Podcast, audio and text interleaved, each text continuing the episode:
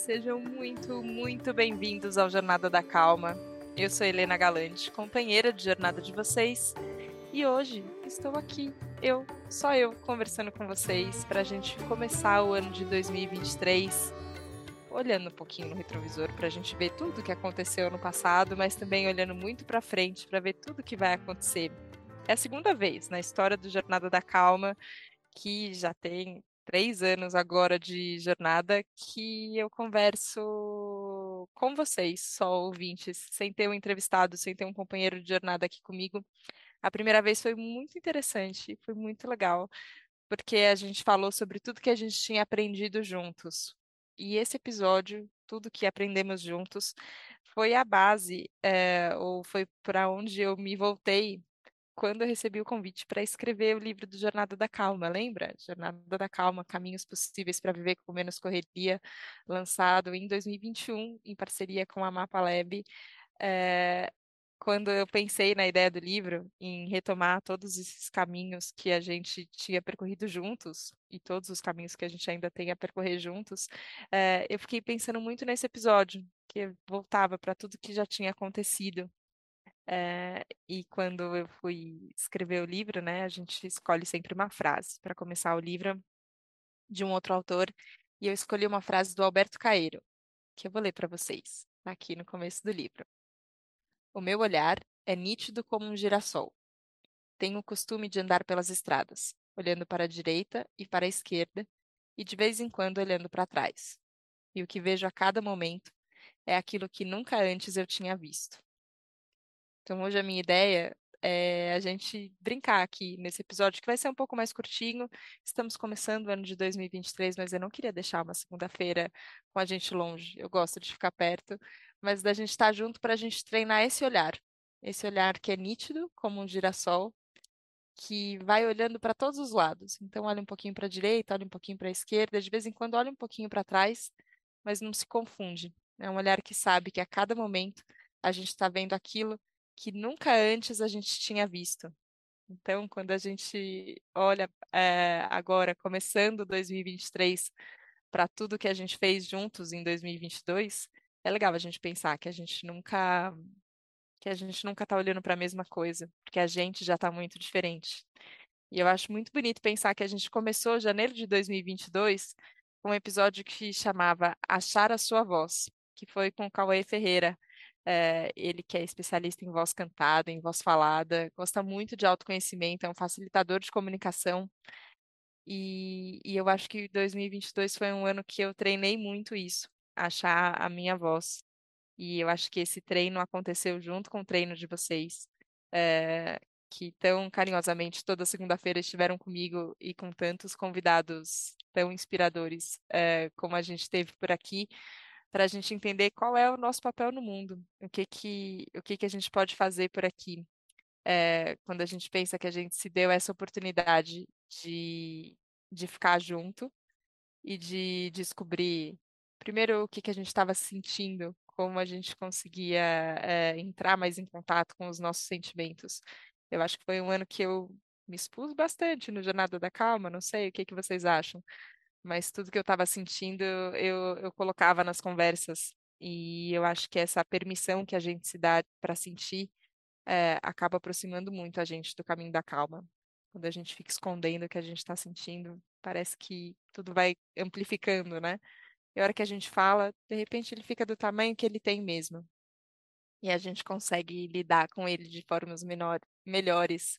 É, então, acho que quando a gente começou o ano achando a nossa voz, é, a gente falou ali com a Helena de Cortez, também no comecinho do ano, é, sobre qual que é o nosso sentimento do dia. É, eu acho que a gente teve contato com muitos sentimentos ao longo desse ano de, de 2022. E eu acho que para 2023 queremos isso. Queremos sim mais contato com os nossos sentimentos, mas principalmente com o nosso tempo. Quando eu conversei com a Gabriela Calil em março, sobre cuidar dos nossos ritmos. Ela que tem um trabalho lindo com o Sagrado Jardim e também com a Roda das Rosas, ela me falou sobre esse exercício da contemplação. E eu achei que eu já tinha entendido essa lição, sabe? Vou contar para vocês que eu achei que eu já tinha entendido, mas não tinha entendido não, gente. o que aconteceu em 2022 e que vocês viram, que vocês estiveram junto comigo, é que eu fui bastante atropelada pelo tempo. É, e a cada segunda-feira eu acho que eu tive uma chance de, de voltar para o meu centro, como a gente falou com o Rafa Goulart logo na sequência da Gabi, é, de entender melhor como a gente lida com o tempo e como a gente respeita os nossos próprios ritmos, respeita os nossos ritmos internos, os ritmos do corpo, os ritmos dos, é, dos nossos colegas, dos nossos companheiros de jornada, como a gente vive junto. Não é à toa que a gente terminou 2022 conversando com o Luiz Mauro Samartino sobre não ter tempo para nada. É, é uma sensação que angustia muito, que rouba muito a calma. Então a gente teve que aprender a lidar com o nosso tempo mesmo, é, com bastante terapia, é, como, como a Priscila Conte, querida, nos ensinou a falar, como a gente pode sim encarar os nossos problemas de outra forma, buscando sempre se comparar menos. É, quando eu conversei com a Lorena Portela, que escreveu o livro Primeiro Tive Que Morrer, ela, ela falou muito sobre essa prisão da comparação que a gente se enfia voluntariamente tantas vezes. E quando a gente vê, a gente está ali se comparando com os outros. E final de ano é uma beleza para a gente fazer isso, né? Para a gente fazer o nosso checklist do que, que aconteceu no final do ano é, e comparar com o que a gente acha que aconteceu com os anos dos outros é, e fazer uma lista gigante, como se a gente tivesse que dar conta de todas as tarefas que vão vir para o outro ano. Se a gente não der, a gente não tem valor. E não é assim. Eu acho que a gente pode fazer as pazes com o tempo, como a Isabela Camargo tanto me ensinou. É, Isabela, que recentemente, quando no final do ano passado, postei uma foto, recebi muitos comentários no Instagram. Postei uma foto falando que meu pai estava preocupado comigo, que eu disse que ele dizia, filha, você está sempre correndo, está sempre fazendo alguma coisa, tá tudo bem? E a Isabela me escreveu nesse momento, falou, tá tudo bem com você? Você está conseguindo descansar? E eu acho que quando ela falou lá no mês de maio de 2022 sobre a gente fazer as pazes com o tempo, essa era a ideia da gente ter mais tempo para descansar, da gente ter mais tempo para a gente, para a gente ter tempo de fazer, inclusive, melhores combinados com o nosso tempo e com o tempo dos outros. Coisa que o Luiz Mauro falou lá também. Mas essa ideia de fazer as pazes, de parar de brigar com o tempo, de parar que ele não, de, de achar que ele tinha que correr em outro, em outro tempo, em outro ritmo, e simplesmente aceitar, é, acho que deu a tônica assim do ano de 2022 e eu quero que isso continue para 2023 também. É, como a Carol Apple falou, da gente não se cobrar tanto. É, foi em junho essa conversa, episódio 158 do Jornada da Calma. É, eu, de novo, é, foi, foi, uma, foi uma lição que, intelectualmente, talvez eu já estivesse muito de, muito de acordo com ela que eu não deveria me cobrar tanto, que eu não deveria me julgar tanto, né? É outra palavra que tantas vezes vem na minha cabeça, que tem, a ver também com essa ideia de comparação que eu estava falando um pouquinho mais atrás. Mas quando a gente entende de verdade o tempo que a gente está gastando falando mal da gente mesmo, achando que a gente não dá conta de tudo, que a gente devia ter feito mais, que a gente devia ter feito melhor, nos cobrando realmente, a gente está perdendo um tempo de amar. E eu acho que no fim é só isso que a gente tem que fazer que a gente tem que descobrir uma maneira de amar em todas as situações, não importa quanto elas é, sejam desafiadoras ou não sejam desafiadoras. É, a gente começou o ano falando de achar a voz, e na comemoração de três anos do Jornada da Calma, que foi em julho desse, desse ano que acabou de passar, a gente falou sobre aprender a se escutar. Então é engraçado, né? Como, como as coisas vão convergindo, ainda que a jornada da calma seja absolutamente fluido e ele aconteça no ritmo dele. Quando eu vejo, todas as coisas vão se conversando e de repente essa voz e essa escuta e esse tempo vão permeando todos os episódios. E eu acho que a gente pode voltar sempre a eles para poder entrar em contato de novo e aprender mais coisas. A Paty Fonseca, lembra dela? Primeira triatleta brasileira transplantada de coração. Ela já passou por coisas muito difíceis. É, e ela tem um sorriso contagiante e uma voz muito alegre de ouvir, é sempre muito contente. Entrar em contato com a Paty é impossível não ser contagiado pela alegria que ela tem de viver e ela sempre olhou para a vida com olhos de abundância. É, ainda que ela tivesse muitas dores que ela tem enfrentado no caminho, é, muitas dificuldades, ela recebeu um coração novo. E ela faz o aniversário desse novo coração e dessa nova vida, é, e tem muita sede de viver. E eu acho que isso é o que o Jornada da Calma para mim traz sempre. Uma renovação de votos, como se fosse do nosso combinado de, de aproveitar a vida e de viver a vida com tudo que ela que ela pode nos oferecer.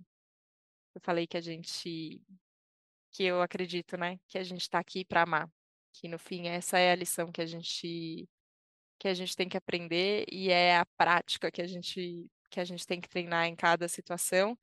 Só que às vezes a gente não sabe o que é isso, né? E eu conversei no ano de 2022 com o padre Júlio Lancelotti, justamente sobre isso, sobre o que é o amor. E é um amor com, com A maiúsculo, né? Que ele fala sobre esse amor que ele é incondicional, que ele não discrimina, que ele não é meritocrático, é um amor que ele é de graça. É, ele é um amor que não vem de um investimento, entre muitas aspas, de tempo numa pessoa, não vem esperando retorno nenhum ele entrega. Ele simplesmente entrega. É, e ele chama esse amor de amor à maneira de Deus. E ele fala que o amor não te faz poder tudo, mas te faz poder o melhor de você mesmo, que vem pela generosidade.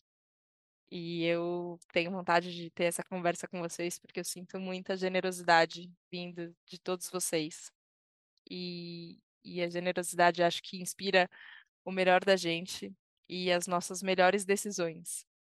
Um dos episódios que foi logo depois com o padre Júlio Lancelotti, que foi o mais ouvido do ano de 2022, foi com o Felipe Boni. É, ele é psicanalista, ele é escritor, e ele fala sobre a gente assumir a nossa própria vida. E ele fala de uma sensação que, que com certeza, ou eu acho que com certeza, me conta se não é assim com você, tem um pensamento sempre na nossa cabeça falando, mas e se der tudo errado? E se der tudo errado? A gente pensa nessa possibilidade. Pode ser que dê tudo errado. E entre todos os cenários trágicos que a nossa cabeça fica criando, às vezes o e se der tudo certo não vem na cabeça. Só que o dar tudo certo às vezes pode assustar. E é disso que ele fala. Quando a gente assume a nossa vida, a gente entende que a gente só tem o hoje e que é importante a gente ser a gente mesma. Ele me falou isso. A própria vida me mostrou o quanto era importante eu ser eu mesmo. E eu acho muito simbólico que esse episódio tenha tenha ressoado tanto com vocês nesse nessa última temporada de 2022, porque eu acho que esse é um convite que a vida tem nos feito assim, de assumir a nossa própria vida, de assumir as nossas escolhas, de encontrar a nossa voz, de ter tempo para escuta é, e mais determinação é, em colocar o nosso amor para rodar no mundo.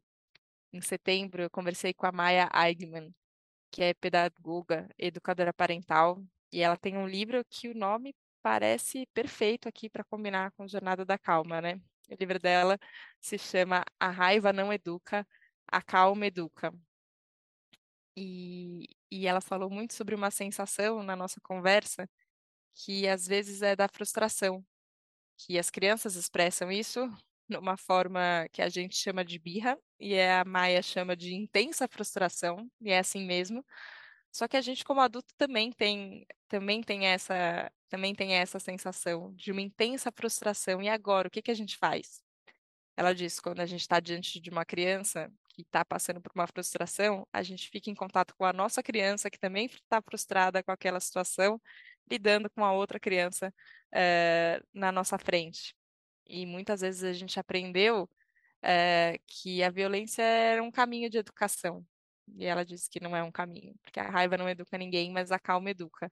É, e eu acho que essa é a, é a lição, não sei se lição é a melhor palavra, talvez frequência, como o Danny Black fala, que a gente pode entrar. É uma frequência de calma.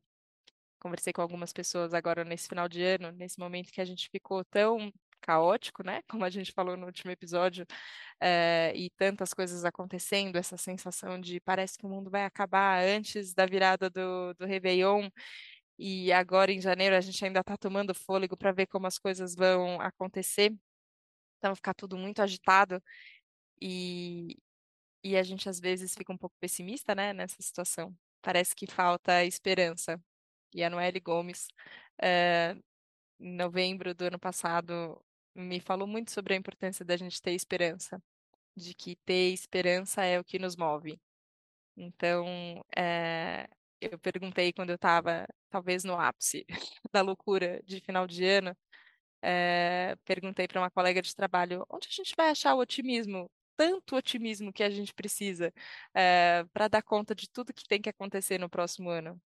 E eu pensei que esse episódio, que é um misto de retrospectiva e um pouco de prognóstico do que vem por aí no Jornada da Calma, ele pode ser essa fonte de otimismo, essa fonte de esperança para a gente se conectar com as possibilidades é, de escuta da gente mesmo e as possibilidades de mudança. É, eu acho que é um jeito da gente ficar bem aqui dentro, como a Mari Ferrão falou, é, cuidar de observar como é o nosso processo para atravessar o medo, porque eu acho que o medo é o oposto do amor, e, e se a gente está tentando se basear no, no amor, a gente precisa achar uma forma de atravessar o medo e encontrar uma força mesmo que nos sustenta, que é essa força que é otimista, que que nos abastece é, e ao mesmo tempo nós somos é, combustível dela também. Então é tudo junto.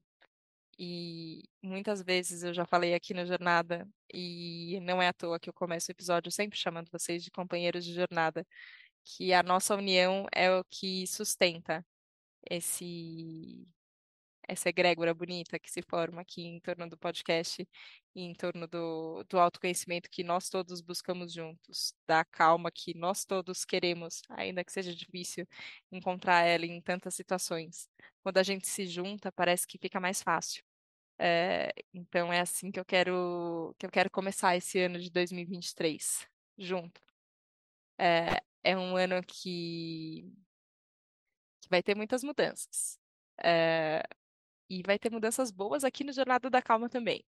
É, ele continua é, indo ao ar toda segunda-feira, é, sempre com um convidado muito inspirador.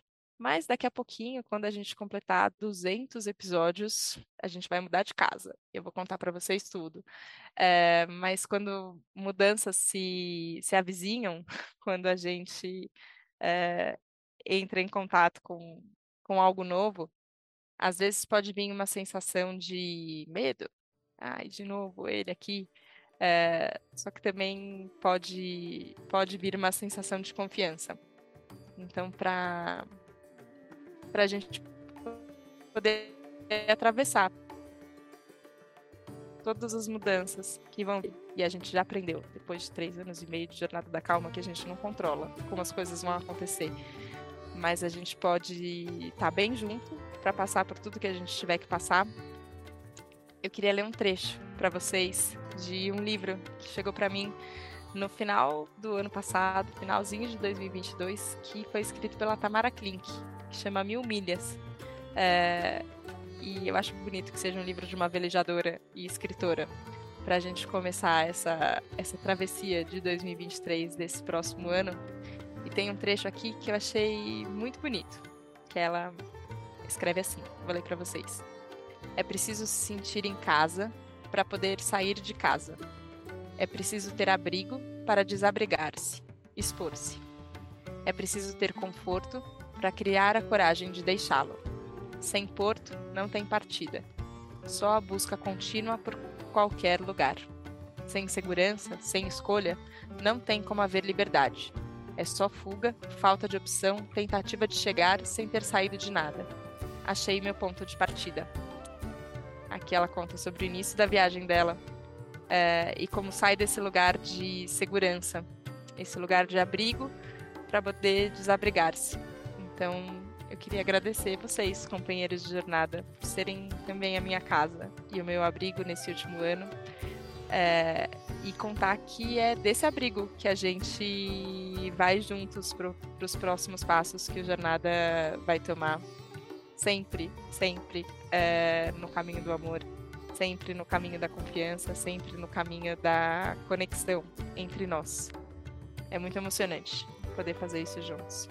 É muito emocionante poder conversar com vocês e saber que vocês estão é, sentindo o que eu estou sentindo agora, que vocês sentem tantas coisas bonitas com os entrevistados, como eu sinto. É, então, esse é um episódio de agradecimento a você. Obrigada. Obrigada pela confiança, eu falo sempre. Mas é sempre de verdade, é sempre de coração. 2023 vai ser bem emocionante, mas a gente vai passar por ele juntos. Combinado? Vamos lá, que a nossa próxima jornada tenha passos muito bonitos, muito alegres e muito felizes. A gente se vê na próxima segunda, na próxima Jornada da Calma. Um beijo, tchau, tchau.